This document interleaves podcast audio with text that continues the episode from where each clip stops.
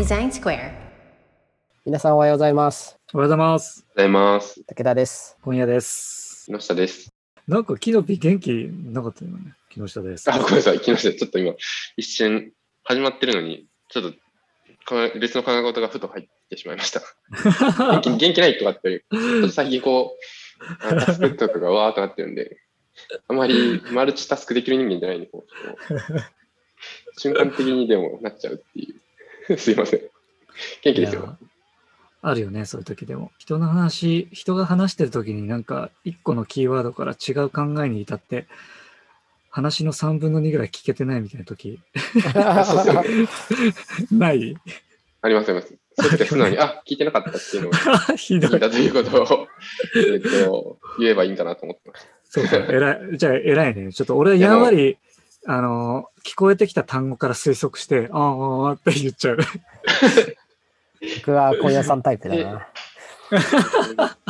あそうなんだ。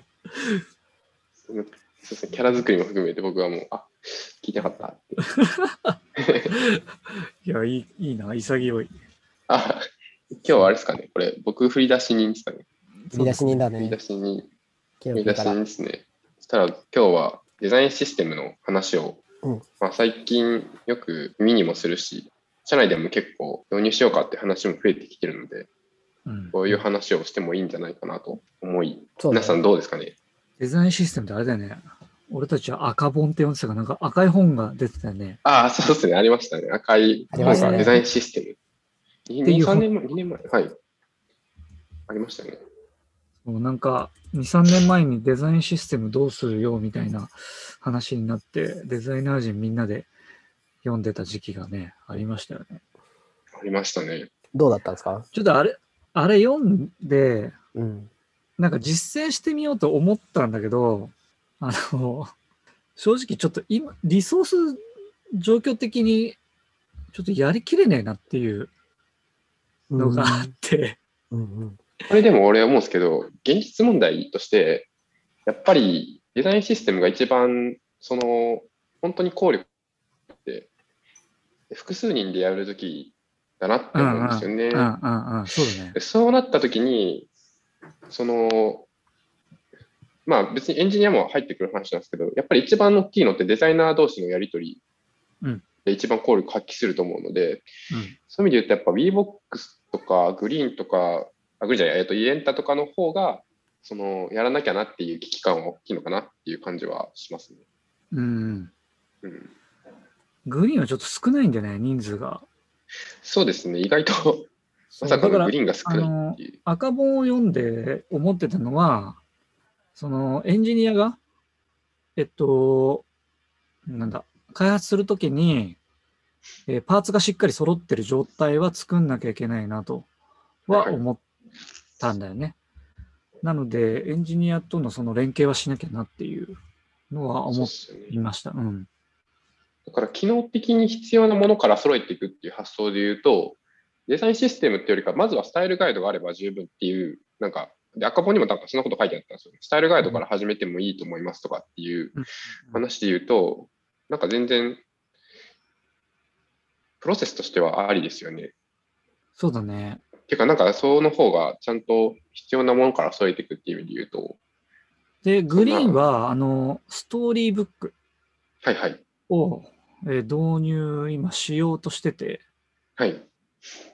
で、これから、まあ、いろいろ開発が進むにつれて、ちょっとずつ、まあ、仕上げていこうかなっていうタイミングではある。そうか。うん。確かに。でもあれですよね。グリーンもマルチデバイスじゃないですか、今や。そうですね。なので、ストーリーブックだと、基本、ウェブ依存になるので、ああ、そっか。そうそ、そこちょっとなんか面白いなと僕思ってて、うん。スタイルガイドを何で作るかって話になった時に、うん。イエンタとかは多分、ストーリーブック作ってもいいと思うんですけれど、うんストーリーブックよりも先に Figma とかでそう整理した方が、あんだけマルチデバイスだと、先にその方が良さそうだなって思ったり、うん。グリーンとかなんか難しいですよね。でも課題感大きいのウェブだったりするとか、話だったら、ストーリーブックは全然ありだなと思いつつ、マルチデバイスになったら、一旦実はデザインのレイヤーでしっかり固めるのもありだなって思ったり、うん。なかなか戦略の幅が広くてうんうん、面白いなって思ったりはします。うん。どこまでカバーしていくかだよね。そのデザイン作りました。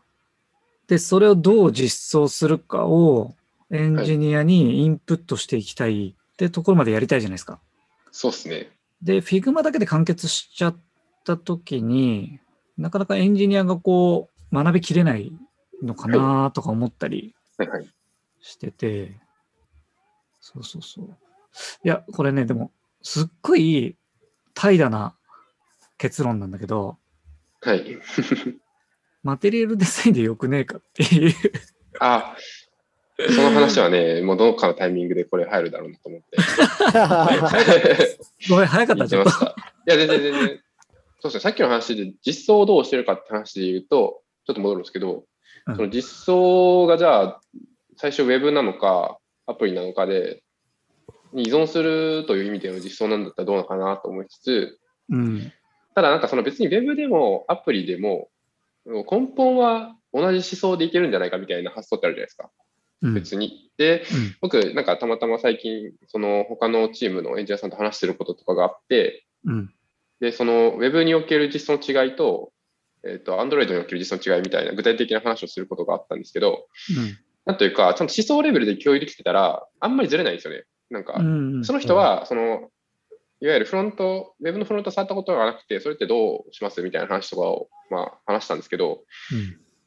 Android のフロント触ったことがあって、で、マテリアルデザインで触ってたって話をしてたんですけど、うん。えっと、逆にエンジニアとかだと、その、いわゆる表面的なコンポーネントをどう使うかっていうよりかは、データがどう流れるかとか、これはどう役割で使うのかみたいな意味的なところをすごいしっかり理解する、思想レベルでしっかり理解されてたので、うん。そうなると、なんていうか、ウェブもほぼ、なんていうか、概念的にこれはこういう時使うとか、データの流れはこうするするがいいとか、まあ、こういうふうなオプションがあって、どういうふうに切り分けていく。で、それがちゃんとレイヤーでこう分離されてて、デザインシステムとしてなってると。まあ、そこはまあ一緒なんで、うんで。それの表面的にここをどう切り替えるかだけの話ですよって話したら、もう多分1時間ぐらいで、なんか、かなり理解度が進んだというか、まあ、あじゃあ表面的な話ですねっていう、オプションの指定の仕方が、まあ、その Web に依存するだけで、やってることは変わんないですねってその人が言ってたので、うん。うん。でそしたら別に、ストーリーブックさえできてれば、別に Web 依存じゃないアプリのデザインシステムでもうまくいくなってちょっと思ったんですよ。うん。でただ逆にそれって大事なのは、そのデザインシステムの思想の部分が共有できてるかって話がすごいあって、うん。で、それがそのクオリティでできているのってどうなのっていう話になってた時に、マテリアルデザインがやっぱすげえっていうか、パソコンに乗っかるそのエンジニアが思想を共有して、どっちの観点からも、これうまくいくね、すごいねって言えるレベルのものっていうと、やっぱそういう、ああいうデザあのマテリアルデザインっていうデザインシステムに乗っかるのはすげえいいというか、あれはやっぱクオリティがかなり高いなって、年を追うごとに思うなっていう。うん。そうだよね。あの、Rails とか Ruby とか使ってるじゃないですか。はいはい。あの、エンジニアが。で、ドキュメントがネット上にあるじゃないですか。ありますね。で、意外とあれみんな、あちょっとみんなって言ったらあれだけど、読んでない人がたまにいたりして、はい。で、はい。もともとあるメソッドなのに作っちゃってたりとか、はい。で、そういうじゃないですか。なで、俺基本使う言語とかフレームワークのドキュメントは、ほぼ丸暗記する状態がいいんじゃないかなっていう思ってるぐらいなんですよね。ちょっと耳が痛いところもありますけど、そうだと思います。で、えっと、それをデザインに置き換えてくれたのが俺はマテリアルデデザインだと思ってて、いやー、そうっすね。あそこそのデザインの意図も概念も、あと使い方も全部書いててくれるじゃないですか。書いてくれてますね。あーちょっと日本語ドキュメントがあの乏しいのであれなんだけど、まあ、英語で書いてある、全部書いてあるんで、あれはい覚えちゃえば、もうデザイナーもエンジニアも、あの、あそこにのっとってやれば、めちゃくちゃやりやすいと思うんですよね。そうっすね。うん。そうだと思います。ツールとしてはもう、あれに乗っかっちゃっていいんじゃないかなっていう気はしているっていう。グリーンは iOS はどうしてるんでしたっけ？iOS は、えっ、と、なんだっけ、インターフェース、ヒューマンインターフェースガイドラインか。うんはい。で、えっ、と、実装的に、えっ、と、あっちに乗っ取った方が良さそうなのは、あのデザインに寄せてて、うんうんうん。で、そうでもないところはマテリアルに寄せてたりします。なるほど。うんうん。なので、ちょっとごっちゃになってんですよね。それってあれですよね。あの、別々で実装してるというよりかは、なんだっけ？フラッターでしたっけ？あ、フラッターはね、iOS のところはまだ、まだ入ってなえっ、いのか。と、フラッターのやつはリリースできてないので、ああ、そっかそっか。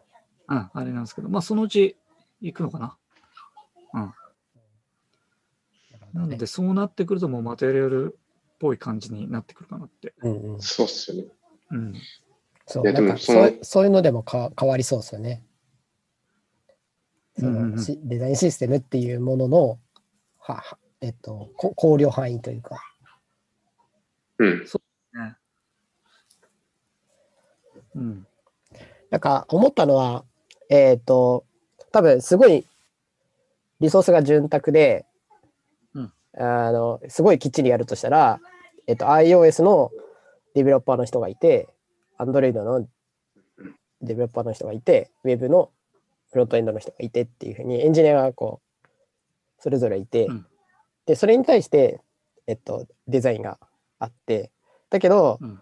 えっと、プロダクト、まあ、サービスとしてはこれが全部一緒なんで、えっと、Web だろうが、Android だろうが、iOS だろうが、一つのサービスとしてのデザインの、えっと、共共有というか共通みたいなところを作っていかなきゃいけない中でのデザインシステムっていうふうに考えたときに、うん。その、大元は1個だけど、最終的には Web と Android と iOS っていうふうに落とし込んでいいくときのこ、この関係性をどう整理するかなのかなと思ったんですよね。うんうんで、今、マテリアルデザインっていうのは、やっぱり Web と Android っていう意味では、同じ傘の下で、こうね、うまくバスッと入るなってなった,、うんなった時の iOS がどう扱うのかなっていうのが、なんかポイントなのかなみたいな、すごい思ったんですけど。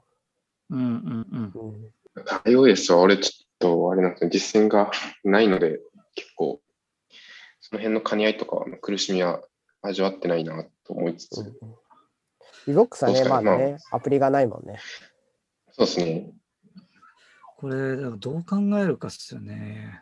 えっ、と、ヒューマンインターフェース的なものが iPhone のアプリで、まあ、適用されてて、それに馴染みがあるじゃないですか。うん。はい。あー使ってる人って。うん。うんうん。そこから逸脱して、例えばマテリアルの方に置き換えて、使い方が著しく下がるのであれば、考えどころっすもんね。うん。そう。うんうんうんそうじゃないのであれば、もう統一しちゃってもいいのかなっていううん。うん。気がするんで。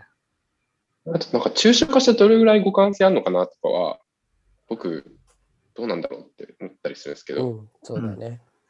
簡単なところで言うとタイトルが左寄せなのか真ん中寄せなのかって結構、まあ、ある意味さまつな話で、タイトルというものがそこに存在してどう表記するかみたいな話で言うと、一色にできるけど、システムレベルでコンポーネントが、この辺はどう、大体効かないとか、意味が混ざってるみたいなのがあると、めんどくさそうだなってうん。うん。思うんですけど、ほぼ意味がいなんか1対1で移行していけるよみたいな感じになってたら、うん。まあ、別にそんなに、そんなに整理さえできてれば問題ない。これを、マテリアルで言うとこのこれは、マンインターフェースガイドラインのこれだよって、結構言える状態があるんだったら、そんなに、ちょっとその辺勉強不足だけど、なのかなって想像したりしてます。うんうんうん。まあそこまでね、その、使い勝手が下がるようなことはないと思うんで、まあ問題ないかなと思うんですけどね。えなんか、と、あ iPhone アプリでも、マテリアル、完全マテリアルっぽいなみたいなのも結構ありますよね、多分なんか。そうそうそワンデザインで言ってんじゃねえかなっていう。う。んん。全然あるから、あるし、もう独自のデザインのしてるアプリもいっぱいあるし、はい。うん。そうなるともう、ヒューマンインターフェース慣れとか別にないんじゃないかっていう。うん一方で、あの、章があるじゃないですか。Android も、あの、Google が、あの、なんだっけ、Google プレイのあの今年1年のベストアプリ賞みあたいなベストアップみたいなやつ。そうそうそうそうで、当然、アップルもややってるじゃないですか、毎年。はい。うんうんってなった時に、なんか、入んのかなみたいな。難しそうだなってあれ思っちゃうんですよね。今それ話、その話聞いたら、そのラインナップ見たときに、やっぱり Google プレイは、まあ、デザイン寄りのやつが多くて、みたいな、だから面白いですね。そこ入るんだ、みたいな。競ってるみたいな。わからんけど。え正直気にしてると思うけどね、それぞれ。アップルアップル1で、位になってるやつが、そう、ヒューマンインターフェースガイドら、をちゃんとと踏襲してるかっていうかそうそういう作りになってるかっていうのにプラスそのあサービスとしての秀逸さみたいなとこも含めて見てると思うけどね。はいだから Google もしっかりだと思うけど。ってなった時にまあなんかねそういう表彰されたいっていうふうに思うとそれでいいのかっていうのもあるなっていう。あのあのマテリアルでそれめっちゃ面白い。ちゃうのかっていう。それ、まとめてノートとかに書いたらめ、なんかちょっとバズりそうですね。バズりそうだね。確かに。1位から8位までは完全にマテリアルデザインになってました、みたいな記事出したら、わーって言って、ファクトがすげえ面白い。ああ、面白いね。うーん。さちょっとね、すがだな最。最近僕見れてないですけどね、あの、なんだ、毎年表彰されたやつ、一度はインストールして、使えるもんなら使ってみるっていうのをやってましたけど、昔は。うん。最近全然やろうかな。ちょっと調べてみて、ね、見てみたいなとも思いますね。Google プレイはスマートニュースがベストアプリ取ってますね。2020年。ああ、そうなんですね。なるほど。あまあ人気とかも入ってくるんだろうな。でも、まあそうねダウンロード数とかね、あのアクティブユーザー数とかももちろんあると思うけど、なるほどね。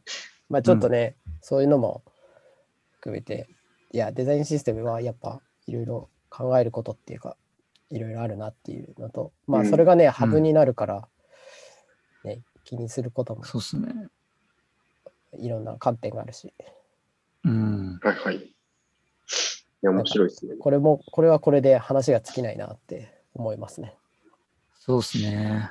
実際最近、その2つ以外でもちょっと読んでる、読み始めたのがあって、デザインシステム。うん。あれだっけ、オクタかなオクタのオデッセイっていうんんんデザインシステム、なんか、の武田さんが共有してくれたやつで、ユーザビリティ寄りのデザインシステムってことで、一回、なんかマテリアルデザインとか読むとそういうのも読みやすいですね。うんうんなんかそういう話もまたできたらってちょっと思いました。うんうんあれだね、デザインシステムをね、定期的にどっかで話するような感じでいけたらいいね。じゃあ今日はこんな感じで。はい。はい。では皆さん、さようなら。さよなら。さよなら。